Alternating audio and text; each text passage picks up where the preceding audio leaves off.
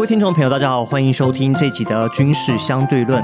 我们要延续上一集呢，来继续来跟大家来讨论中亚，因为我们上一集部分我们了解到中国包括了美国跟俄罗斯，他们对这个地区他们的企图心，还有中亚对于这些大国来说的重要性。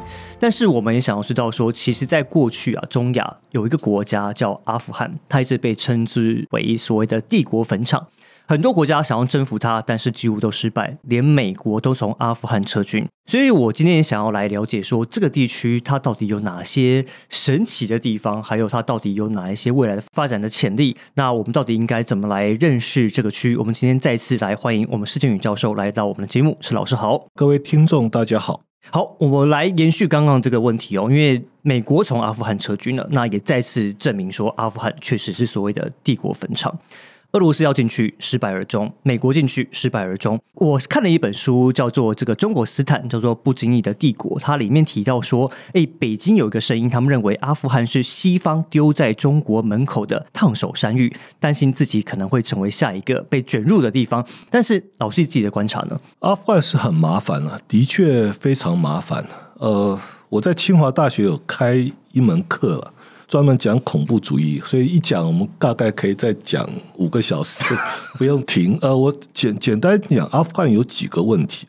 其实“帝国坟场”这个名词这样的说法其实是有问题的。不过大家就是有一个困难，你没有办法解决，可是大家又想跑进去，尤其那些强权又想跑进去，跑进去表示这个地方的地理位置非常重要关键，所以谁都想要占据这个地方。可占据之后又没有办法解决那个问题。最早是十九世的那个大英帝国跟俄罗斯帝国，他们力量在这边交汇。大英帝国想从印度往北扩张，当时巴基斯坦还是印度殖民地的一部分，然后往北到阿富汗这边。阿富汗当然这个地方是帕米尔高原延伸出来的，所以基本上。呃，容易防守很难进行攻击，补给非常困难。十九世纪更困难。那俄罗斯基本上在那个地方，它在中亚有一些据点，其实也不是那么容易，就是往南扩张，因为往南就进入了平原，进入巴基斯坦那就比较单纯啊。所以阿富汗就变成两边都想抢，可是又抢不下来的地方。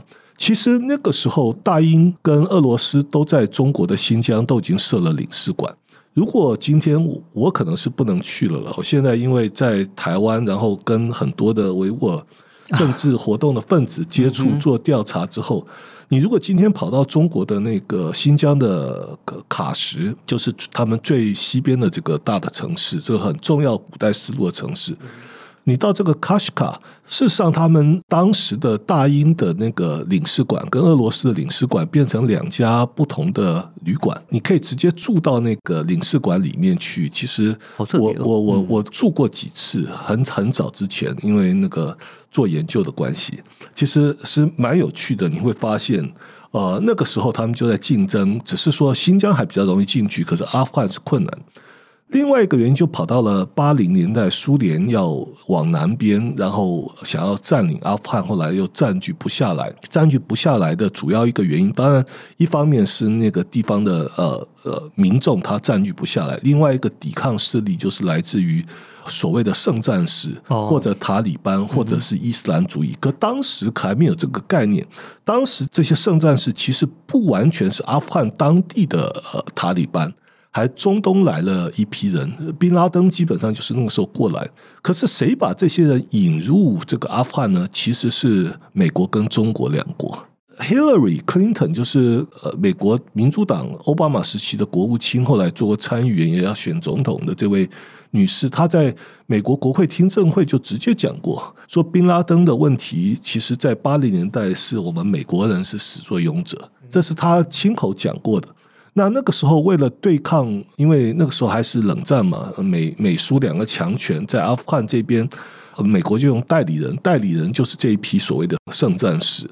然后武器还有部分，那时候八零年代美国跟中国关系是如胶似漆的。那个在新疆还有情报监听站，还有帮助补给从瓦汉走廊运清兵器，包括我们现在可能很常听到的这个早期的丁格这个刺针飞弹，哦打直升机、打飞机。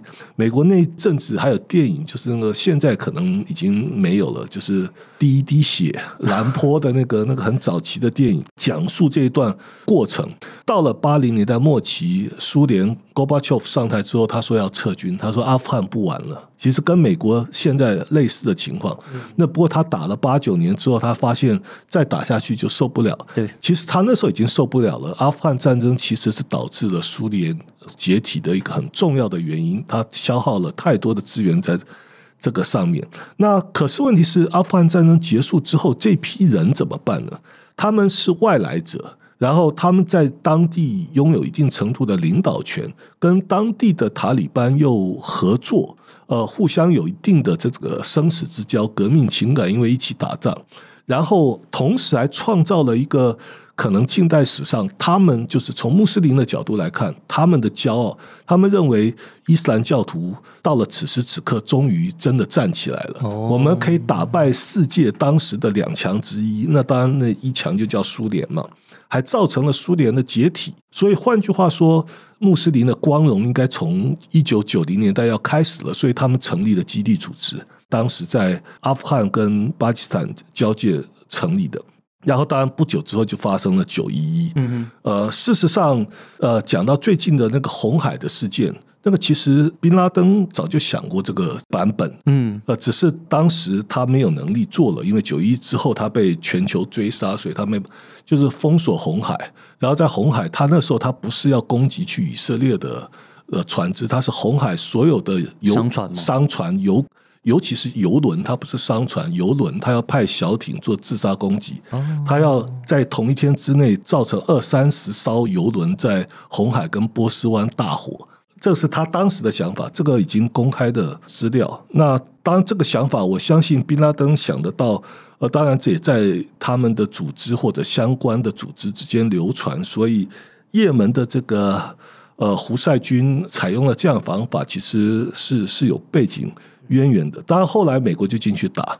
其实军事战火很快结束了，只是要怎么样善后，要怎么样处理后面的阿富汗的问题，就处理不清楚。美国认为说自己有能力，他已经变成世界超强了。在那个时候，二十年前他觉得他有能力把这个地方做一个全面的转型，只是二十年后他发现他失败了。对，那失败了之后，这阿富汗就在中国的这个尾端西部的这一边，所以中国必须处理。那中国想办法去安抚阿富汗的塔利班政权。当然，在美国之前提新思路倡议，我们上一集有提到，就是他基本上就是想要透过经济发展或者经贸发展来改革阿富汗的这个民生的这个体制，只是还有社会的结构，只是他失败了。失败主要原因他没有办法跟塔利班和解。那中国现在想要做的就是跟塔利班和解。呃，也派了大使去，也在北京接见了，等于是直接承认了塔利班政权。对，印象很深刻。那个时候还有一个塔利班是直接飞北京嘛，对不对？然后还跟王毅，我没有记错的话是跟王毅拍了合照。是是对，当时还被大家有拿出来就是说嘴的一番。其实最近还有新的发展，可是北京的问题是在于说，塔利班的在喀布尔的那个塔利班政权是不是真的中央政权？因为阿富汗里面有军阀割据啊，承认了一个中央政权，并不代表他可以搞搞定所有的事情，因为他还在内战当中。就算没有内战，各个也都是一定程度的结盟关系。呃，老大不见得看得起老二，老 老二也不见得理老三，所以这样的一个情况，中央政权没有办法统领各方的话，各方也可能被其他的强权给渗透，也就会再出现新的代理人战争。所以中国到现在迟迟不肯愿意进去，就是进行“一带一路”的投资。他因为他也知道投资了之后可能会血本无归。呃，可能跟跟美国一样啊。呃，是是，所以他现在做的非常保守，除非他可以确定那边有一个中央政权，不管那个中央政权你从哪个角度来，他有多么的邪恶或善良，你跟他交往，你才能够确保你的投资，他也需要这个是变成双赢。可现在这个局面还没有出现。刚老师有提到，就是当时美国在 阿富汗想要建设的时候，他其实是有个希望，他希望能够提升当地的经济环境，让大家生活品质变得更好，就能够消弭所谓的排外或是所谓的这个恐怖主义。但其实我们回到上一集来提到的是，中国当时为什么会想要进入中亚？根据我看到那本书叫《中国斯坦》的这本书里面，他的观点呢是说，因为他想要让这个新疆的整个经济状况变好之后，当然连带整个中亚，因为他跟他的这个关系很紧密，这样新疆关系变好之后，他就更能够掌控新疆。那因而不小心造成了中国在这个区域的影响力，这是那本书的论点。但其实我想要跟老师请教的是，中国真的是不小心在这个地方展现了它的影响力吗？还是它其实是有意识的在往中亚这些国家来推进？对啊，你这个问到这个其实是有一点尴尬的问题，因为这个作者一位已经过世了，一位还活着，因为他太太跑去新加坡工作，所以他也跑去新加坡工作了。他原本在英国的那个三军联合智库工作，然后我见过他几面。当然，他可能还在这个线上跑，他可能不想得罪中国，他不要用太刺激的字眼。那我当然在那本书的导读里面，我我有稍微点到这个这个问题。这个世界上很多很多事情是偶然的，可是，一大堆偶然放在一起的时候，其实你就看起来没有那么多偶然，可能脉络在里面，有有一个倾向在里面。那看得出来，其实中国做这个事情，当然他口头是讲是为了新疆的安全，的确他也做很多维护新疆。安全的事情，然后中亚变得好像他不小心，所以他把这个手伸进去中亚，为了新疆安全。你如果要确保新疆的安全，而且你说你确保新疆安全的方式就是发展新疆的经济，经济好了之后，他要跟谁做贸易？这个答案呼之欲出。做贸易的对象，你要不要也帮他把他的经济搞好了，他才能够提供这个市场，把他的资源给开发出来，潜力开发出来。所以这个变成是最后就是我在那本书导读讲的，这个是一个帝国扩张的模式嘛？你要改变它很多的事情，甚至你要做当地的投资，你的货物要运出去，你不可能说那边还是一穷二白，然后打打杀杀，然后你这边会过得很好。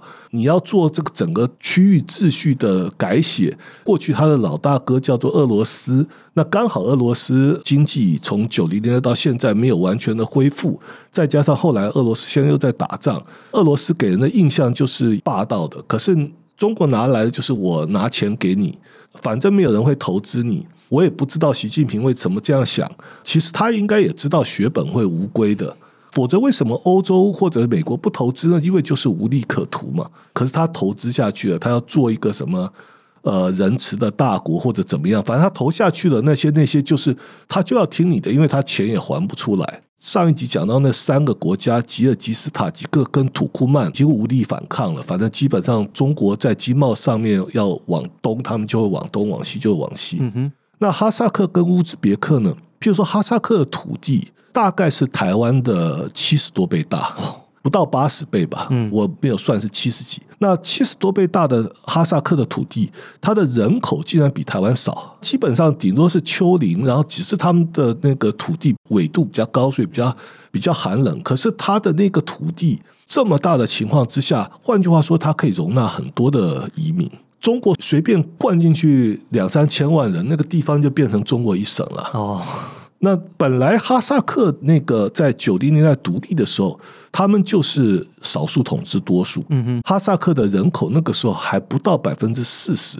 那其他的有各其他的各族，还有主要是俄罗斯。对，这个地区本来就是人群交流非常密集的地方。其实是斯大林故意的了，他要把那个因为苏联嘛，他要把人口让你当地的主体民族，可让你不是多数，看起来是多数，可是没有过半。那从这个角度来讲，哈萨克现在也不过就两千万的人口。然后它有太多的地方是可以投资的，那个土地以现在的科技，就算再冷的地方，它一年都还可以一获，只要你开垦它。只要有确定它的水源没有问题，农药、肥料技术进去的话，那个地方会变成是粮仓啊。所以中国顺水推舟的它这个地方，我想在未来的十年不扩张都很困难。所以老师你在里面其实用了一个叫帝国式扩张，可不可以解释一下什么叫做帝国式扩张？要按照那个帝国本身，你把它翻成。一般大家听得懂，可能是强国大国。我讲的帝国的意思就是说，他不见得要拥有你的主权，可是他要完整的控制权。嗯，他要完整的控制权，就要有成文跟不成文的。成文的就是把它纳入国际组织，他主导的国际组织里面来运作，或者他主导的共同市场或者是经济体来运作也可以。甚至你用它的货币作为交换货币，现在因为乌克兰战争的关系，所以人民币在当地推交换机制，其实已经推了蛮长一段时间，而且他们也真的愿意采用人民币。我要建立成文跟不成文，不成文就是我要让你接受我的价值，甚至接受我的语言。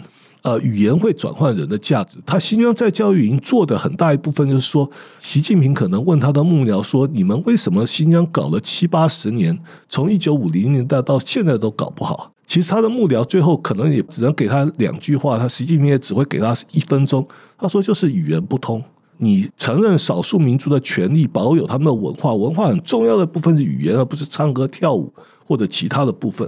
你把他们语言改掉了，他们可以有母语。”可是他的第一语言绝对必须要是那个国家，就中国现在讲的那个普通话。嗯哼，然后他可以保留他的母语，那不管他的母语怎么样，那是私下的问题。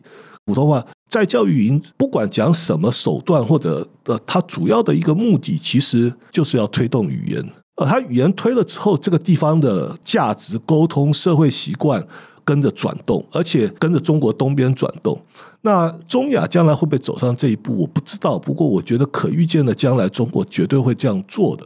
你作为一个帝国的扩张，你开始可能是赚钱，可能是投资，可能是定一些规矩，然后人民币交换，到最后我就是要语言进去。你要赚更多的钱，你要到中国来赚更多的钱，卖你的东西或者买我的东西去别的地方卖，语言要通。过去一两百年，俄罗斯做的事情也是类似的，只是俄罗斯现在没有能力做了。现在中国想要做。因为其实，在那本书里面，我印象中他有提到几个部分，就是我们一直听到的孔子学院。其实，在呃中亚这几个国家，它都有推动，但是呢，据说推动的并不是非常顺利。根据，但是我不知道老师观察是不是这样。他们虽然说接受中国的资金进来，然后呃接受他们的建设，但是他们一直都没有把中国当成就是同一个族类，就是把它视为异族，是这样子吗？应应该这样讲，他们反华的情绪民间很高，在过去几年。可是孔子学院推动的很成功，甚至还不够。如果我是从北京的角度来看，我应该把资源再投到孔子学院去。事实上，北京也在这样做，只是问题是孔子学院要投过去，必须要移动一些人力跟资源。那中国是不是有人力资源愿意过去那个地方？其实是一个问号。你的师资不够好，你教出来学生绝对不会是是好的。嗯哼，然后你的影响力不会增加。这个中国我不知道他们现在呃想要怎么做，新的计划还没有看出来。孔子学院他们是如火如荼的在扩张之中，可是为什么老百姓对中国并没有太多的好感？那当然一方面跟过去俄罗斯的影响有关系了，语言不通嘛。另外一部分就是中国“一带一路”的投资。都是把利益给了那些社会的上层的人物，那社会的下层感受不到，社会的广大的市民感受不到，人民感受不到这个好处。都是呃在上位的政治人物或者是大企业家，其实大企业家就是政治人物，在那些地方官商是在一起的，官商勾结、贪污不是勾结吧，根本就是一体 一体，呃一起分的。所以基本上他们拿到好处了，他可以把土地卖掉，他可以把矿卖掉。可是中国还还会嫌，就是说当地的人民因为语言不通，所以管理会困难，因为价值不同。呃，工作的那个态度也不同，所以中国基本都带自己的工人过去做，当地的老百姓基本上呃没有任何的帮助，他的失业率没有改善，然后他的那个呃那个收入没有增加，他的环境还被你改变了，呃改变了，然后那些穷的国家，譬如说塔吉克啊，到现在他们的那个移工，他们有移工，因为在家乡赚不到钱，两三千块美金活不下去。他们的移工就是跑到俄罗斯去做那个蓝领阶级的工人。他在俄罗斯的话也受到各种歧视。不过俄罗斯因为人均所得超过一万美金，换句话说，他在俄罗斯如果一年可以赚个七八千美金的话，他还是有足够的钱可以送回他自己的家乡。如果这个东西在中国的一带路在推这个的时候，可以让他的这个利润，嗯这个恩惠传达到社会的下方。草根的话，那他这个就会变得不一样。我想中国也知道这个问题，可是他可能不知道怎么解决吧。那当然，怎么解决还是有方法，只是现在他可能也缺钱，或者还有其他的呃问题。二零二三年，他们的那个发改委发展改革委员会专门操盘“一带一路”的，呃，他们出了七个不同的文件，在检讨过去十年的这个成效。不过检讨是检讨，可是新的要怎么做，要等。看他具体的是方式怎么做嘛？因为其实我印象中还有一个部分，就是说他们人民是不是也对于担心中国的军事势力往外扩张也有关系？因为里面有提到一个一个论点，说吉尔吉斯人怀疑中国的铺设山路不只是为了贸易，还能够承受中国的战车。就是我上一集也提过、啊，他问我到底是间谍还是投资客还是银行家。其实这是他们一直以以来的阴影了，可能两百年了。他们认为说来这边的外来的人都是来做征服的，任何的政权过来都是没有没有好意的。可是这个我觉得猜测的地方比较多了。其实，当然，老百姓因为得不到中国的那些投资的好处，所以害怕中国这个大局向这边的扩张。更害怕的其实是害怕中国的移民，所以基本上都有对中国的移民做一些限制。不过，在未来几年可能还会改变，因为其实就在几个月前，中国跟几个国家进行了那个免签证的一些优惠。跟中亚这几个国家，对对对，嗯所以这个呃将来都可能会改变。另外一个就是有关就是扩张的一个基本的一些概念，譬如说，你首先要可能要建立一些长臂管辖的机制，跟他的法律互通，设立情报网。没有情报网，你打完了之后也是没有用，你不知道老百姓在想什么。这个都中国都还力有未济吧。然后，当然你这些都有了之后，情报网铺设好了，等于是你有一个完整的一个耳目网络在那边去了解当地的情形，然后你才知道打是不是最好的办法，是用其他的方法就可以解决。然后可能另外下一步就要设军事基地，军事基地设完了，才才可能讲到你刚才讲的说要不要做军事的占领或者军事的征服。或者胁迫等等，不过那个都还是很早之后的事情。我想这个作者只把它当花絮，或者写成那个当地老百姓的一些心理的状态，实际上离那个阶段应该还蛮远的。OK，其实我们在录音之前呢，施老师跟我讲说，他这个题目可以讲超过一个小时以上。